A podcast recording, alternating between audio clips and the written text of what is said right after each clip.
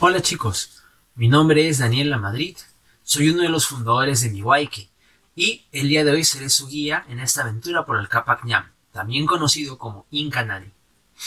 Quiero explicarles cómo pueden llegar a este punto para poder comenzar su aventura desde cualquier lugar donde se encuentre. En este momento estamos en Lima, Perú, en el distrito de Chaclacayo. Aquí comenzaremos la caminata que nos llevará hacia el poblado de Chontay, ubicado entre Cieneguilla y Antioquía, a orillas del río Lurín.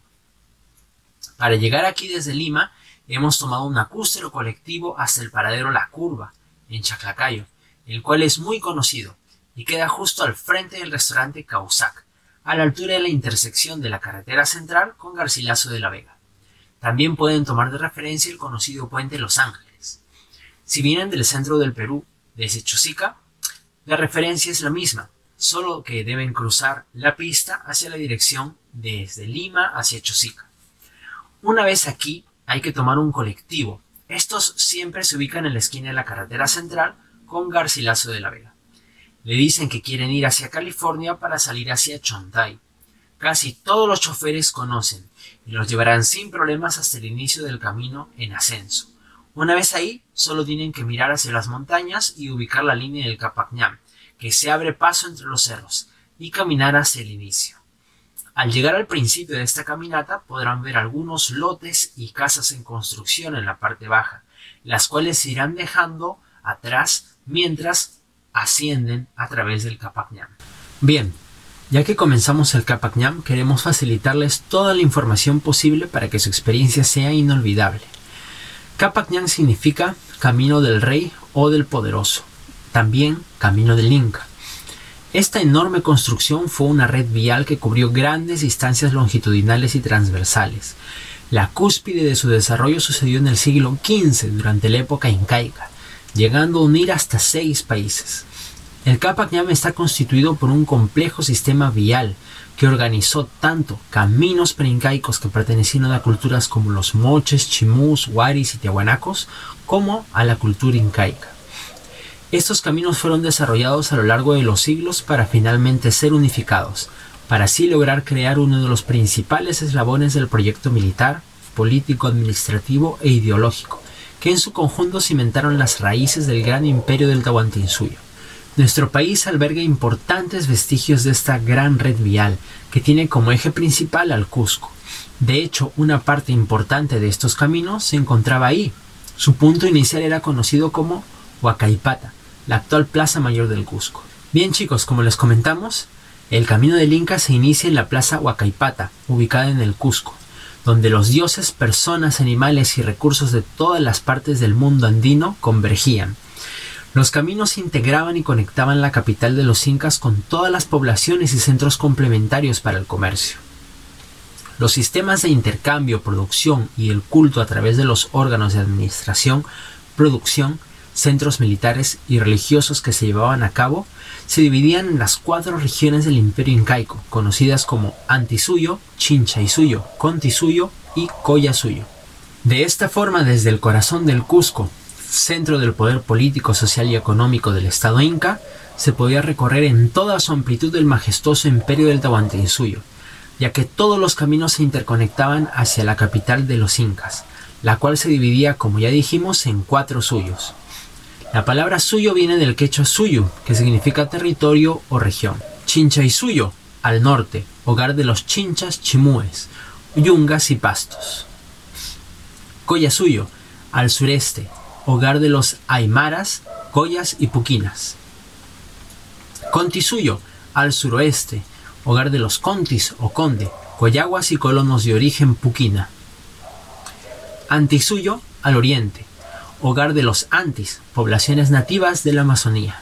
Uno de los tramos más recorridos es la famosa ruta que va desde la ciudad del Cusco hasta el famoso histórico santuario de Machu Picchu. También encontramos caminos incaicos cerca del lago Titicaca. Otro tramo importante une por ejemplo Vilcas, Huamán y Pisco. Y como podemos apreciar, también se encuentran en Lima. Estos caminos pasan por la Sierra Central y recorren parte de nuestra costa hasta llegar a la Huaca Cabeza de Vaca en Tumbes. Esta porción intrarregional, aunque extensa e importante, es pequeña cuando consideramos todo el vasto camino que llegó a hacer y todo lo que logró comunicar. Los incas no escatimaron esfuerzos para desarrollar sus rutas y llegaron a interconectar a través de caminos principales y secundarios todo el vasto imperio del Tahuantinsuyo. El orden y la exactitud con que desarrollaron sus vías sorprende incluso en nuestros tiempos, llegando a crear caminos principales. Entre los caminos principales podemos mencionar los siguientes. Caminos de la costa norte salían del Cusco uniendo los pueblos de Palpa, Enica, Nazca, en el centro del Perú, Lima, Guarmey, Reino Chimú, Los Tallanes, Piura, Ayabaca, Tumbes en la frontera Perú-Ecuador, Quito en Ecuador y hasta el río Ancasmayo o Pasto en Colombia. Caminos de la Sierra Norte. Sale del Cusco, une los pueblos de Vilcashuamán, Jauja, Tarma, Huánuco, Pincosmarca, Guaritambo, Maraicalle, Tambo Real de Huancabamba, Piscobamba, Sihuas, Conchuco, Andamarca, Huamachuco, Cajamarca, Chichapoyas, Tumibamba, Loja, Quito, Ecuador y hasta el río Ancasmayo o Pasto en Colombia. Caminos de la costa sur. Sale del Cusco, une los pueblos de Pisco, Nazca, Palpa, Ica, Tambo Colorado, Catarpe, Arica y Copiapó en Chile, Pampas de Tucumán en Argentina y el río Maule en Chile. Caminos de la Sierra Sur. Sale del Cusco uniendo los pueblos de Juliaca, Chucuito, Chuquiago, La Paz en Bolivia, Pampas de Tucumán, Argentina y Santiago de Chile. Al pensar en las funciones que cumplió, podemos entender que además de transitar personas a través de él, también fue un medio para el traslado de ideas, costumbres, bienes y productos originarios de las diversas zonas, tanto de la altura como de la costa. Esta importante función transregional fue una de las herramientas funcionales de mayor valor, incalculable para el imperio del Tahuantinsuyo. En algún momento podemos asegurar que todos los caminos dirigían al Cusco. Pachacútec fue el ejecutor del alcance a gran escala de las macroobras viales. Bajo su orden se construyeron y anexaron estas rutas por la necesidad de mantener un control y orden de todos los territorios, asegurando un traslado rápido y seguro de funcionarios, tropas pobladores, chasquis, productos y demás. Juan de Betanzos, explorador y cronista español, comenta que Pachacútec tenía muy clara la responsabilidad que recaería sobre él, pues antes de iniciar su gobierno ya trabajaba en los diseños del Capac Ñam, pintando y dibujando caminos y puentes, mientras daba instrucciones previas a los orejones cusqueños sobre cómo serían desarrollados. Su grandiosa obra fue continuada por los incas sucesores. Esta gran red se compuso sobre tres ejes básicos, las calzadas y bordes de los caminos, los puentes y los depósitos. Los encargados de la limpieza, mantenimiento y orden de estos caminos, así como de las acequias que los protegían de las lluvias, desbordes e inundaciones, eran los curacas, según la cercanía de estos caminos con los dominios de cada curaca. Sus diseños variaban según el terreno donde se encontrasen, siendo angosos en las montañas y anchos en los valles. Cuando el camino entre los cerros era escarpado o difícil, era costumbre ver piedras apiladas como un signo o hito, para ayudar en la orientación de los caminantes y para advertir a estos de la dificultad del camino. Estas famosas marcas son llamadas zapachetas. Esta es una costumbre que sobrevive hasta el día de hoy. Entre los elementos más importantes y determinantes para lograr el objetivo de comunicar los lugares más apartados entre sí, podemos decir que los puentes fueron de las herramientas más vitales.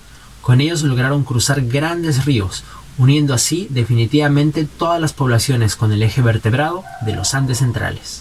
Desarrollaron cuatro tipos de puentes según el terreno donde se habrían de colocar, o el obstáculo a superar, siendo clasificados como colgantes o flotantes, de madera, de piedra y orollas, con diferentes materiales que variaron, habiéndolos desde los más ligeros hasta los realmente pesados, de varias toneladas. Otro elemento valioso para el desarrollo de este ingenio fueron los tambos, los cuales cumplían más de una función, sirviendo de almacenamiento y hospedaje. Normalmente se encontraban entre ellos separados por distancias entre los 20 a 30 kilómetros entre cada uno, contando con los elementos básicos para la supervivencia, como alimento, abrigo y agua. Al recorrer el Capac es posible identificar caminos paralelos en una misma dirección, Ahora sabemos que el camino principal era usado por el Inca y su consorte, además de sus ejércitos, mientras que en la otra troncal discurría el pueblo y los comerciantes. La disposición de estas rutas impresiona a cualquiera que tenga la oportunidad de apreciarlas, pues llegan a cubrir más de 60.000 kilómetros, encontrándose más de la tercera parte en el Perú, aproximadamente 23.000 kilómetros. Su diseño estratégico se basa en la conexión de dos ejes longitudinales, la cordillera y la costa. De esta forma logró unir posiciones alejadas y comunicar centros de producción, administración, lugares de culto y ceremoniales, conectando países como Argentina, Aquí el Capañán cruza las provincias de Salta, Jujuy, Catamarca, Tucumán, Mendoza, San Juan, La Rioja y Santiago del Estero, siendo destacable el dominio militar, cultural, político y religioso de esta región, teniendo que realizar acuerdos con las tribus nativas de los lugares que cruzaban, para así mantenerlos a salvo de los ataques de otras tribus. Algunos de esos caminos en esta región llegan a superar los 5.000 metros sobre el nivel del mar, mientras que en otra zona muy conocida existen unas poderosas aguas termales sulfatadas. Se dice incluso que eran utilizadas por la familia real para tomar baños reconstituyentes. Bolivia. Aquí el camino inca recorre regiones diversas y variadas, como valles tropicales, cálidos y húmedos, punas, mesetas y cordilleras, atravesando el tramo de Desaguadero, Viacha, circundando el lago Titicaca, atravesando sitios sagrados y rituales valorados por las comunidades aymaras, ubicados en la meseta del Collao. Lo difícil de su geografía definitivamente llevó al límite el ingenio y la tecnología incaica, pues en estos caminos fue necesario contar con todos los recursos que pudieran haber tenido. El resultado es un trabajo más que notable. Chile. Este camino fue desarrollado en condiciones extremas, tanto de altitud como de aridez. La necesidad del Inca de obtener recursos de esta zona se deja ver en la gran cantidad de carreteras y sitios arqueológicos relacionados con la minería en esta región. Esta red cubre las regiones de Arica y Parinacota, Tarapacá, Antofagasta y Atacama. En el año 2000 se descubrió que existían dos variantes del Camino del Inca, que se desprendían del valle de Aconcagua para reunirse en las cercanías del Cerro San Cristóbal en Santiago.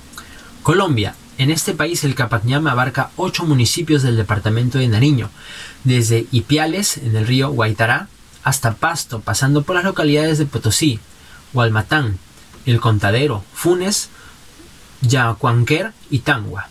Son aproximadamente 17 kilómetros.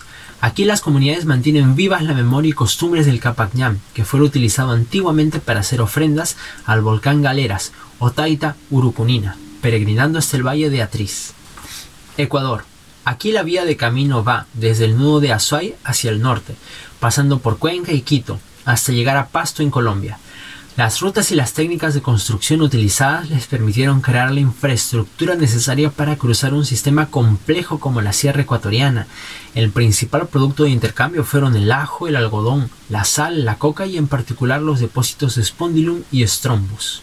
La magnitud de su creación es una herencia andina que enriquece nuestra historia, demostrando el alto y complejo nivel de organización con el que contaban nuestros antepasados llegando a ser inscrita en el 2014 como Patrimonio Mundial de la UNESCO, en la categoría de itinerario cultural, gracias al trabajo del Ministerio de Cultura realizado desde el año 2001. Fueron 250 kilómetros de esos caminos pertenecientes a Perú declarados como Patrimonio Mundial. Asimismo, gracias a este trabajo integrado sin precedentes, se ha reconocido también otros 530 kilómetros que en la actualidad se encuentran dentro de las fronteras de los países antes mencionados, los cuales se sumaron a esta iniciativa. Por ello no podemos dejar de considerar su innegable y valioso aporte al patrimonio mundial.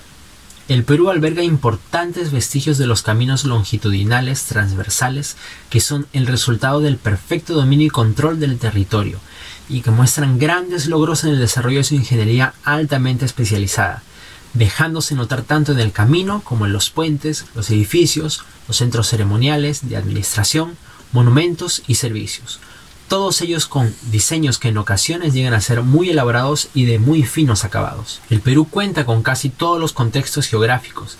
Por esta riqueza y diversidad, los caminos incas van desde la costa cálida y brava hacia las selvas espesas, húmedas y misteriosas, sin olvidar los majestuosos Andes. Sin duda, no solo la construcción de esta gran obra generó un esfuerzo colosal, sino también así su mantenimiento. Actualmente muchas partes del camino incaico siguen siendo utilizados como vías de comunicación. Su funcionalidad sigue estando al servicio de muchas poblaciones y en muchos casos la tecnología utilizada para su construcción está lejos de ser alcanzada por nuestras actuales posibilidades técnicas. Bueno chicos, hasta esta parte es recorrible el camino del Capacñán, pasando las siguientes curvas debido a deslizamientos, derrumbes, huaicos, lluvias y demás. El camino del Capacñán es un poco inaccesible, siendo necesario bajar hacia un claro para seguir hasta la salida. Sin embargo, esperamos que su viaje virtual haya sido de su agrado y los esperamos para nuestras próximas salidas. Nos vemos, Waikis.